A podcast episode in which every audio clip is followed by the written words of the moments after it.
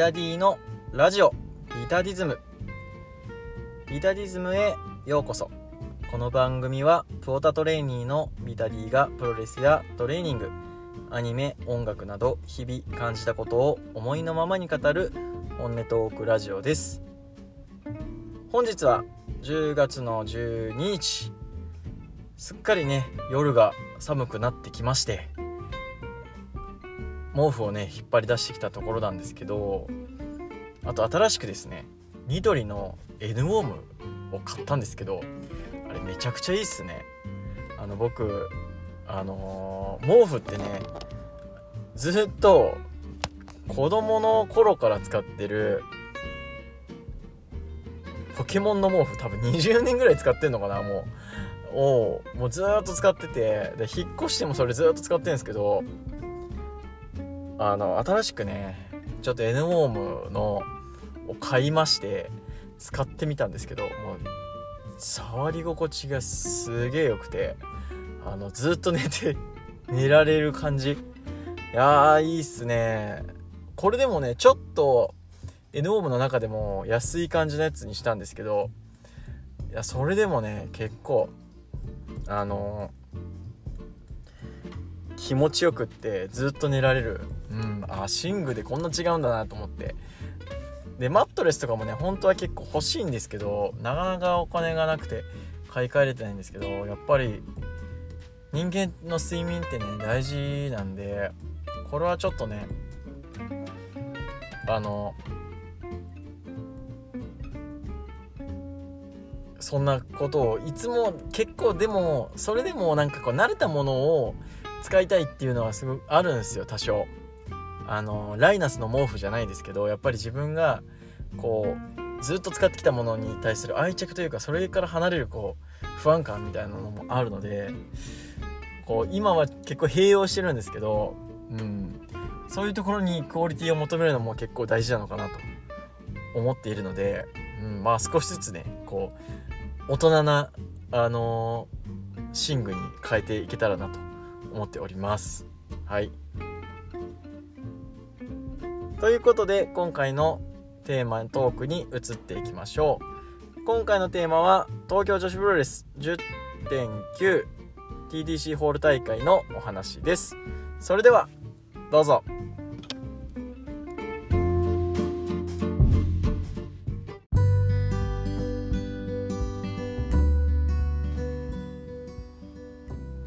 回のテーマは10.9東京女子プロレス TDC ホール大会のお話です。9.4、え、東京女子プロレス名古屋大会を見てからですね、え、登場熱が個人的に上がっておりまして、なるべくですね、え、追いかけるようにはしてます。全部はちょっと、巡業とか見れてはいないんですけど、まあ、節目のね、えー、ちょっと大きめの試合。まあ、最近で言うと、えー、この今回お話しする、えー、インターナショナルプリンセス王座の次期挑戦者決定戦の、えー、渡辺対スズメとかね、その辺りは、えー、チェックしてまして、まあ、今回はね、えビッグマッチということで、えレビューをやっていこうかなと思っております。はい。え途中途中でね、ちょっと、いろいろあったみたいなんですけど、時間がなくて、え試合しかちょっと見れてないので、え途中途中の、まあ、ことはえー、省いて、えー、シンプルに試合の、え、感想を話していきます。はい。それでは、えー、第1試合、えー、タクマッチ、長野樹里や宮本萌歌組対遠藤アリス、えー、鳥羽美香也組は9分24秒、えー、扇風客からの体固めで、えー、長野樹里が、えー、自力初勝利を収めております。はい。えー、第1試合ですね、まあ、東京女子プロレスの第1試合っていうのはそんなにこうめちゃくちゃこうわーっと盛り上がるシーンを作ってくるっていうわけではないんですけれど、まあ、それぞれの、まあ、個性とかあとは、まあ、空気作り全体的な空気作りをに重きを置いてるのかなと思うんですけど、まあ、その中でもね、えー、遠藤鳥羽美のこうフィジカル的な面がを押していく、えー、組み合わせと、まあ、長野宮本っていう空手組っていうところで、まあ、その辺をね少し対比出してきたなというところですね、えー、長野ジュリアは今回鳥羽に勝って初勝利となったんですけどまあ僕ねこれちょっと時間もあんまりなかったので1.5倍速で見てたんですけどあのフィニッシュシーン非常に良かったんじゃないかなと思います。うん。あのー、1.5倍で見てたんですけどちょっとそこのフィニッシュシーンはもう一回戻して、えー、通常速で見たんですけどまあそれでもね、えー、しっかり。うん。あの第1試合という中では説得力の出た試合だったかなと思います、まあ、長野ジュリアはどんどんね上げていってもいいんじゃないかなという感じですね。はい。続きまして、えー、第2試合。上福行き、えー、桐生真宙猫春菜組対、えー、真瀬優奈角田直、えー、長谷川よし子組は12分11秒試練会で角田直が、えー、猫春菜から、えー、取っております、えー、東洋メイト with 猫と、えー、元アクトレスガールズトリオということでまあここもね空気作りという意味ではそんなにこう目立ったこう盛り上がりポイントっていうのはなかったかなと思うんですけど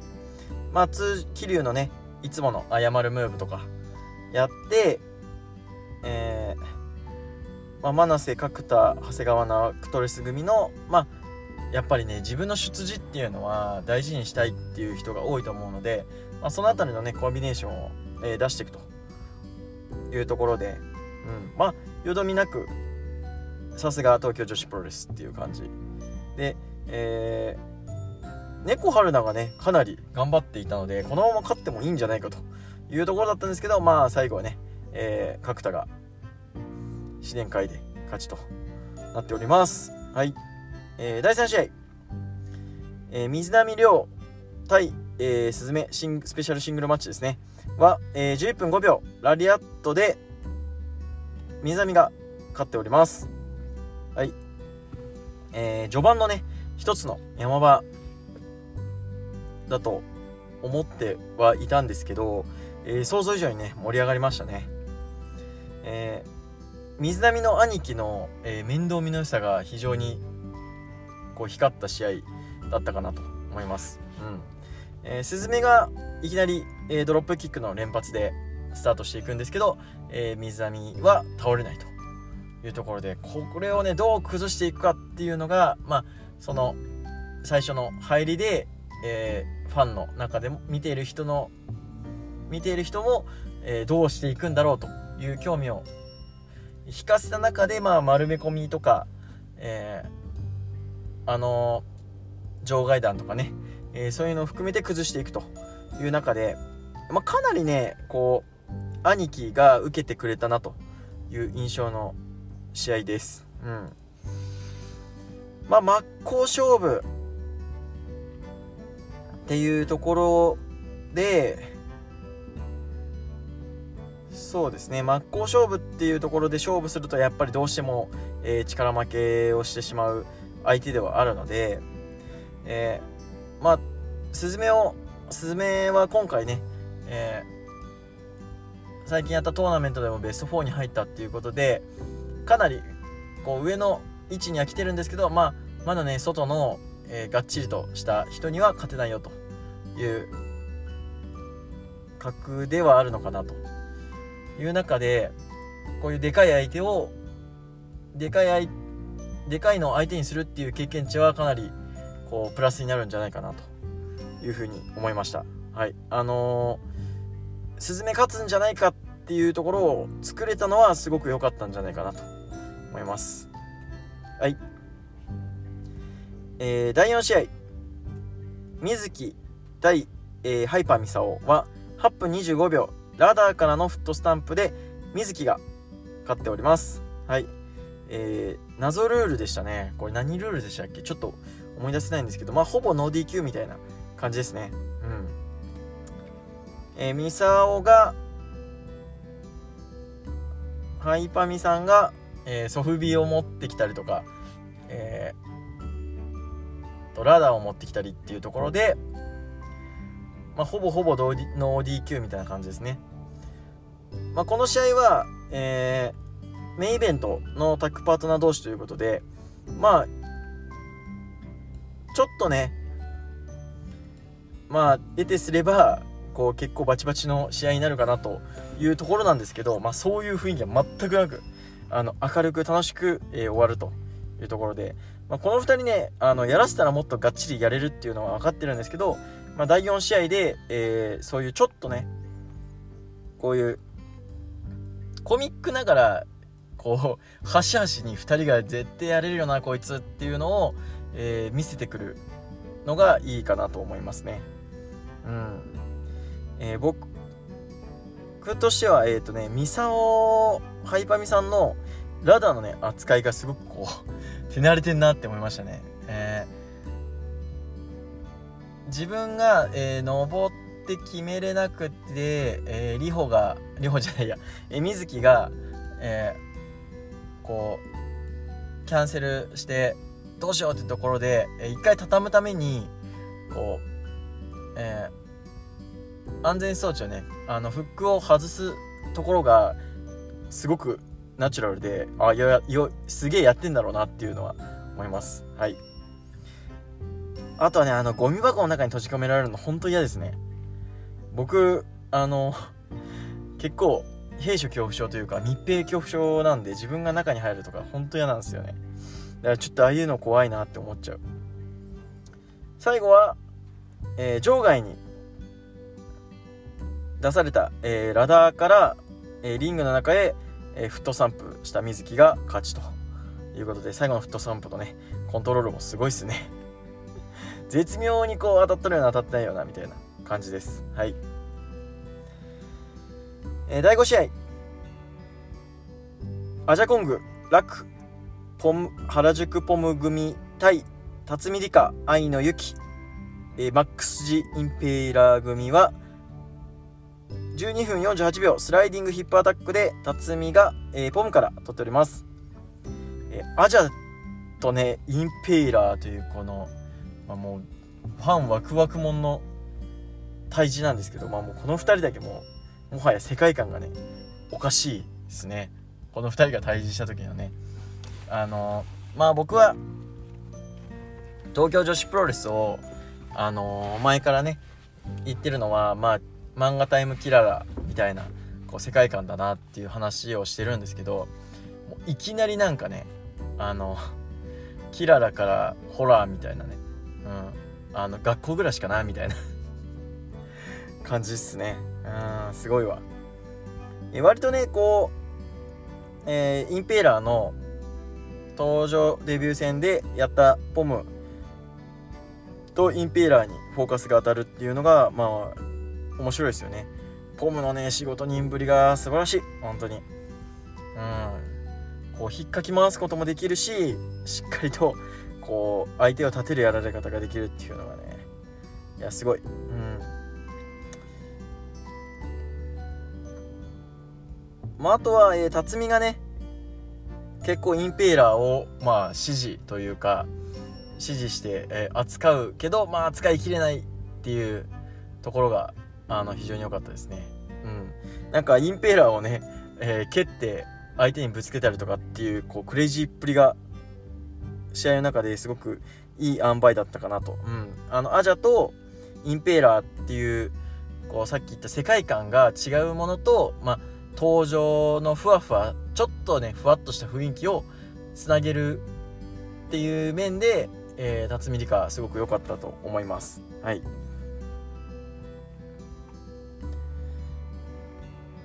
続きまして、えー、第6試合、えー、山下実優、伊藤麻希組対、え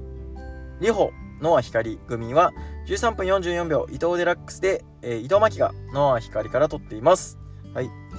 ワントゥーミリオン対、えー、里歩乃蒼組と。里歩乃蒼は、えー、ちょっと前にやった、えー、ゲームショーで、えー、シングルマッチをやったっていうところから、えー、組むことになっております。はい。この試合ちょっとね、あんまりちゃんと見れなかったので、うん、まあ、リホはすごいなという感じですね。まあ、リホと山下のマッチアップっていうところで感じたのは、えー、第3試合の、まあ、水波スズメっていうところで、まあ、スズメが、まあ、目指す位置というか、あのー、まあ、でかい相手に対してのやり方というか、体格的にこう、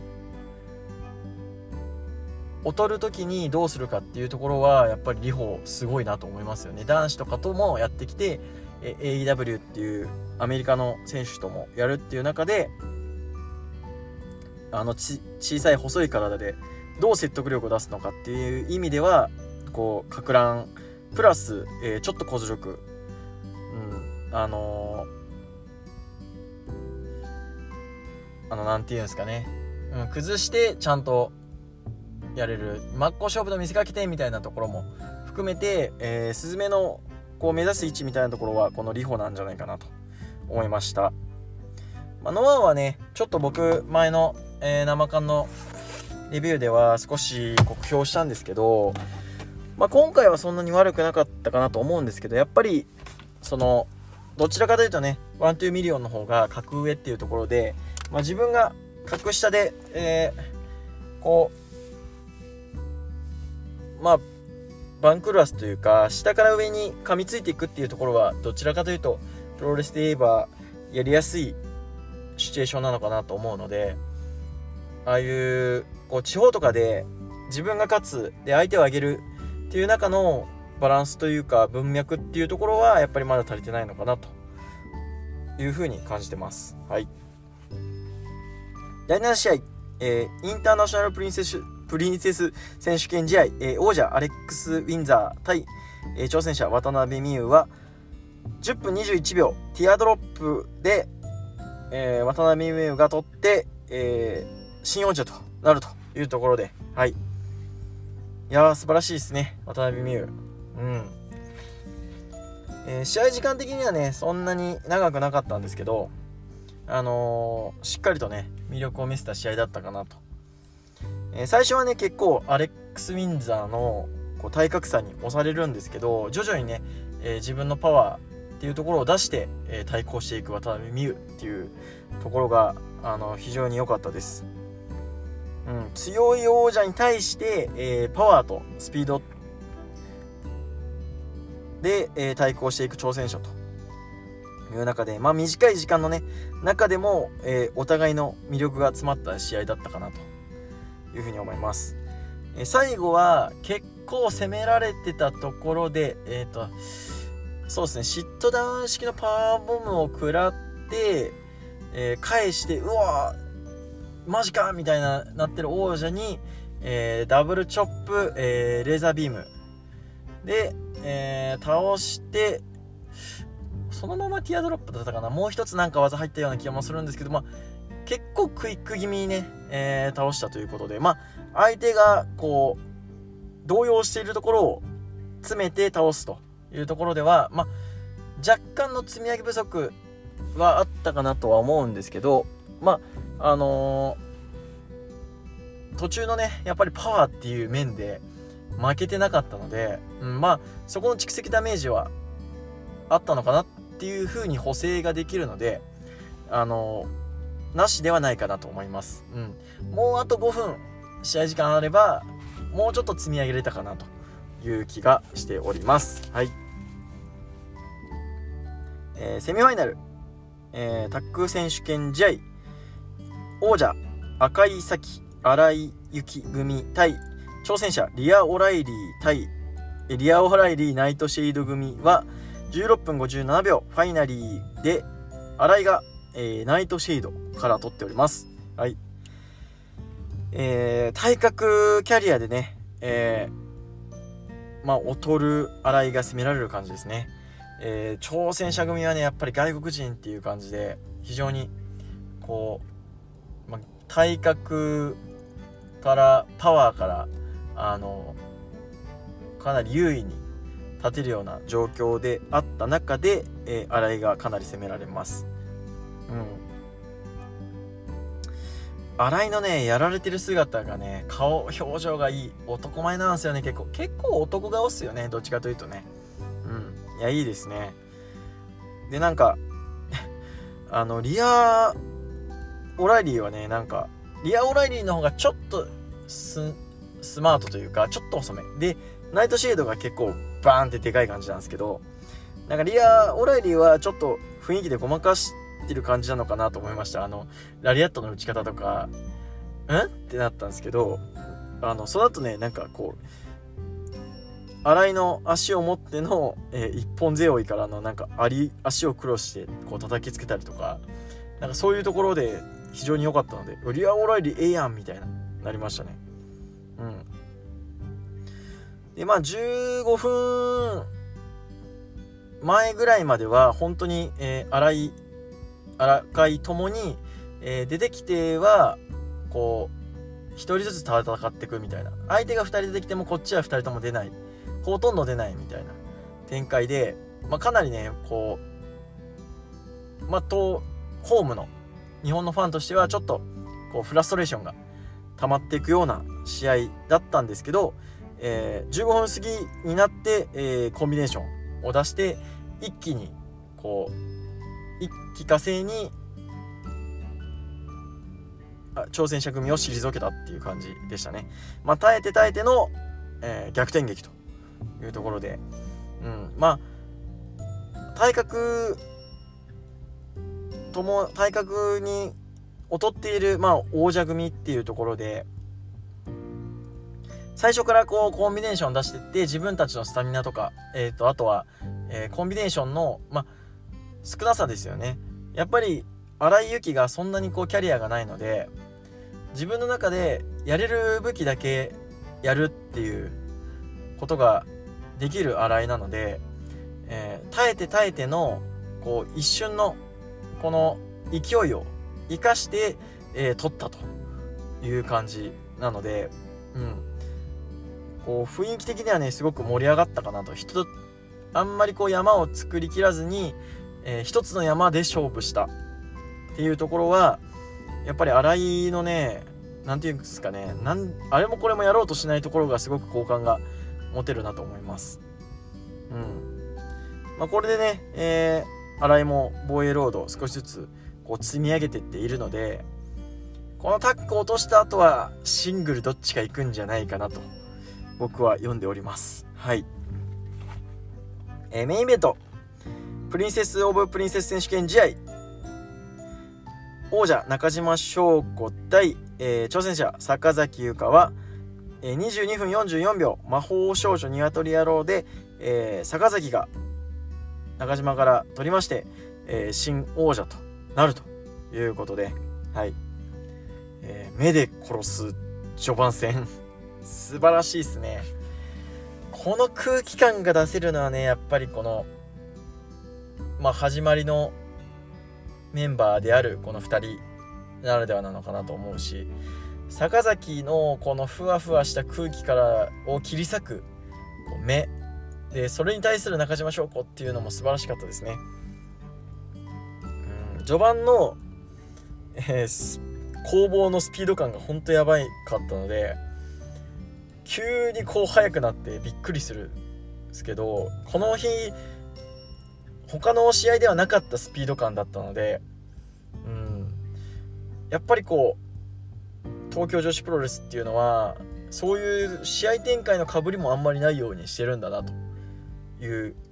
ことを改めて再認識しております。はい。えー、まあ、坂崎がね、結構中島の足を攻めたりして、え、どちらかというと、まあ、王者のね、一歩上を行く挑戦者っていう感じで、えー、かなり盛り上がったのは、中島の、え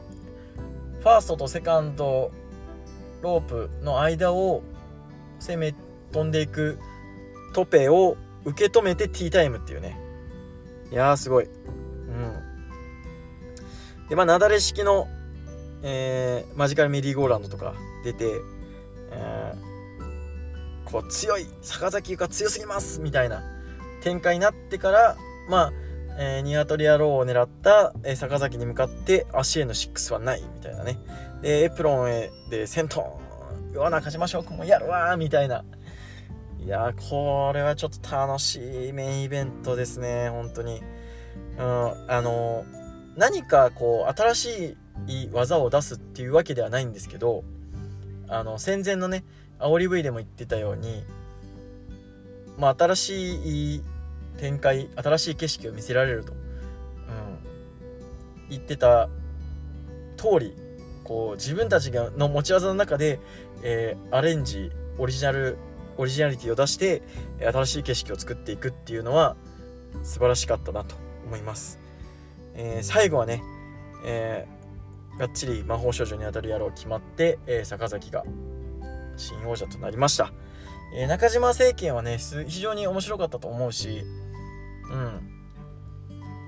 どちらかというとちょっとね僕的には少し、えー、ファイバーファイトフェスの中島坂崎っていうのは一つ跳ね切らなかったなという印象だったんですけど、えー、今回の、まあ、中島坂崎で一つこう上書きしてきたなという感じです。まあそれがね中島が勝つ展開じゃないっていうのがちょっと残念ではあるんですけどでも坂崎もね、えー、勝って非常にこうエモいマイクをしてたのでまあ、これはこれで良かったんじゃないかなと、うん、いうふうに感じております。最後はまあ東京女子プロレスビッグマッチのね、えー、恒例となりました。恒例となりましたというか恒例の僕が見た中では恒例のまあ全員が出てきて、えー、締めるというところであのー、マイクなしでありがとうございましたっていうのいいっすね。僕好きです。まあ僕のね昔の昔のっていうか昔推しがねよく最後マイク出してやってたのでそれを思い出して非常にいいなと思いました。はい、えー、3月18日東京女子プロレス年間最大ビッグマッチということで有明コロシアムでの、えー、興行が発表された。ということでまあ東京女子プロレスもさらに、えー、大きい箱に挑戦していくという中で、まあ、どんどんねこう東京女子プロレスも、えー、大きくなってまあ、ここで出すのもあれですけど、スターダムも大きくなって、えー、東京女子プロレス自体がね、盛り上がっていくのが、え、お互い、こう、いい波状効果が出るんじゃないかなというふうに思っておりますので、え、どんどん駆け上ってほしいですね。そんなこんなで、今回のテーマトークは以上となります。